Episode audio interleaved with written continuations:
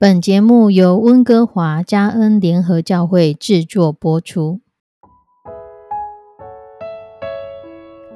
欢迎收听幸福时光。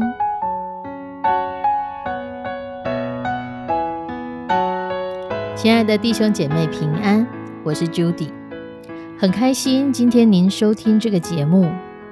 愿我们生命中的每一天都浸泡在上帝的恩典大能中，明白神要在我们生命当中的旨意，从神支取我们身心灵所需的一切养分。人生的道路上有神一路的相伴，这是一件何等幸福的事情呢？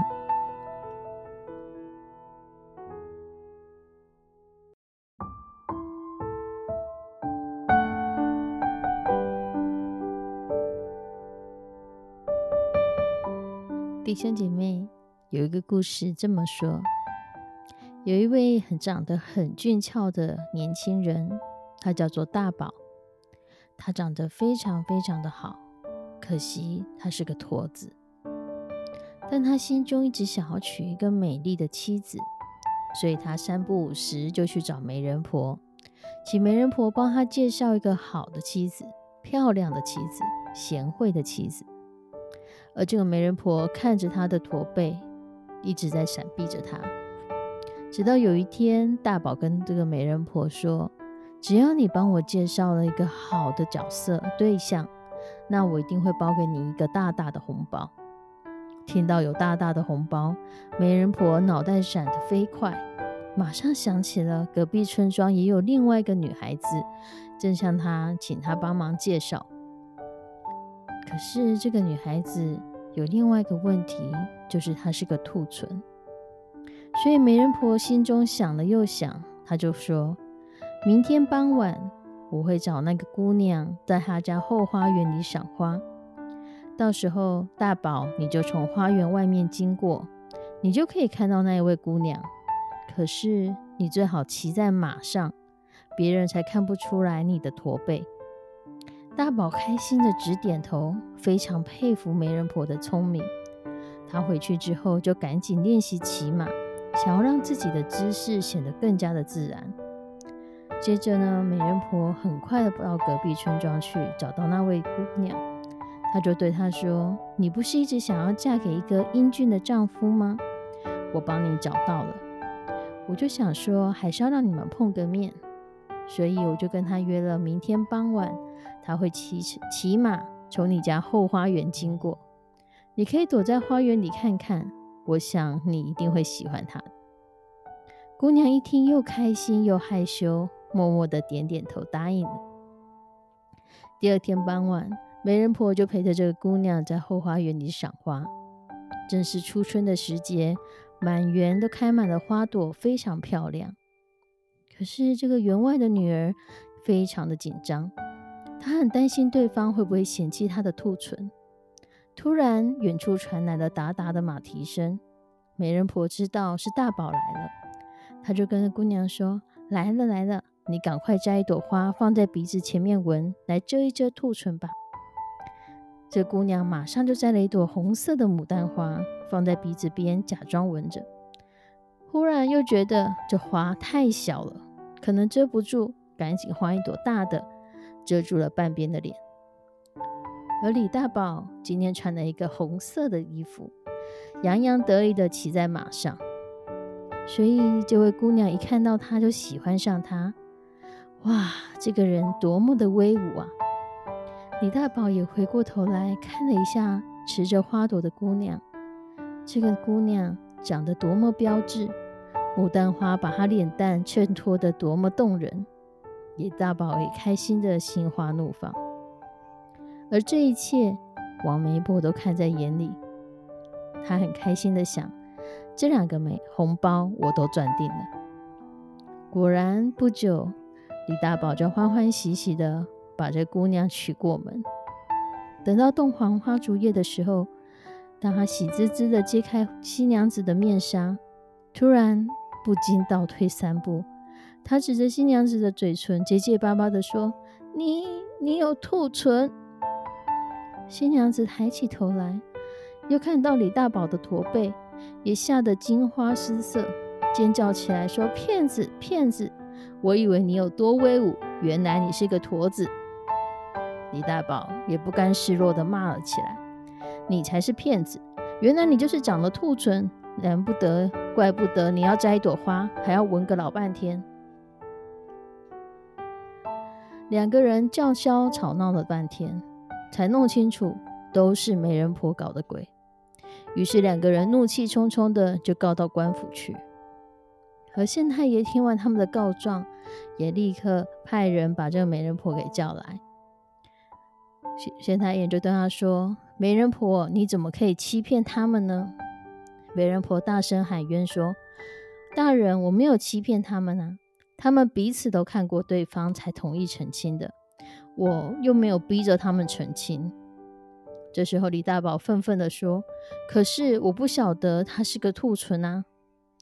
这位姑娘也说：“我也不晓得他是个驼子啊，否则我才不会嫁给他呢。”聪明的县官听了他们的争执，不禁微微一笑，说：“好了，我明白了。李大宝，你嫌你的妻子是个兔唇。”那你自己呢？你难道就没有缺点呢？他又问这姑娘说：“你看你大宝的驼背不顺眼，那你有想到自己吗？”这一问可把他们都问住了，两个人不禁都低下头，说不出话来。县官又说：“虽然媒人婆这样做不大对。”但是你们两个都只看着对方不好的地方，都没有看到自己的缺点。事实上，又有谁是十全十美的呢？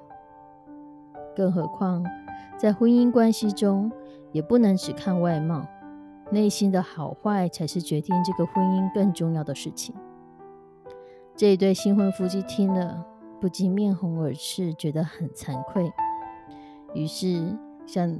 县官和媒人婆谢了又谢，就回家去了。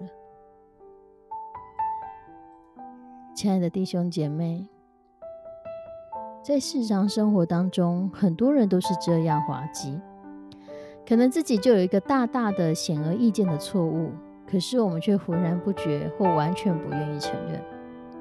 可是别人哪怕是一点小小的差错，我们都会明察秋毫，绝对不放过对方。非常标准的就是对人很严格，待己很宽容。全世界都有错，就是我没有错。有一个很伟大的解经学者坎伯摩根，他说：“没有一件事情比怀有批评的灵更不敬虔，也没有一件事情比专门挑刺的伪善更不像基督。”只有良木去除了，我们才能像基督那样，用温和柔细的方法把弟兄的刺给去掉，使弟兄恢复清晰的视力。而有一天，我们会发现，我们可能讲了很多，我们批评了很多人，我们觉得这个人什么不好，那个不好，直到最后才发现，我们自己已经离神越来越远。我们已经没有基督的样式。在马太福音十一章二十九节，耶稣说：“我心里柔和谦卑，你们当负我的恶，学我的样式，这样你们心里就必得享安息。”耶稣的样式是什么？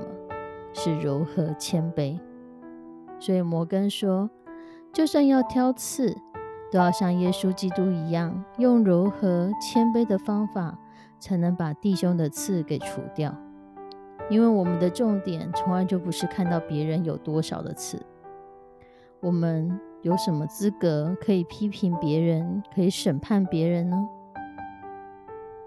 所以在圣经中说，为什么看见你弟兄眼中有刺，却不想自己眼中有良木呢？我想。耶稣在讲这句话的时候，他一定看到我们这些人，可能心里也会偷偷的暗笑。你可以想象这个画面吗？就是有两个人，一个人眼中有一根梁木，一根柱子戳在眼睛里。第一个眼中有刺，然后两个人都没有发现自己的问题，反而是一直在吵来吵去，就是半斤八两啊。当我们不断的挑剔别人的刺，挑别人的错误的时候，那个论断是没有停止的。所以，或许是当我们发现别人眼中有刺、别人有问题的时候，我们能不能先回过头来，找到属于我们自己的良木，先处理好我们生命中的良木，因为我们根本没有一个人有足够的资格可以审判别人。我们一起来祷告，慈悲我们的上帝，主，求你来帮助我们。让我们更深的知道，主我们的生命中良木是什么。当我们想要解决别人眼中的刺的时候，让我们看到我们自己的良木，也让我们在当中学习成长。愿你的圣灵来带领保守每一个收听这个节目的弟兄姐妹，让我们在你的里面学习，不断的修剪我们的良木，学习先看到我们自己的状况。让我们更多的包容别人，宽待别人。献上我们的祷告，祈求奉主耶稣的圣名，阿门。亲爱的弟兄姐妹，祝福你，让我们生命中的良木都被神所彰显。好，让我们都先看到自己的问题，先处理自己的问题。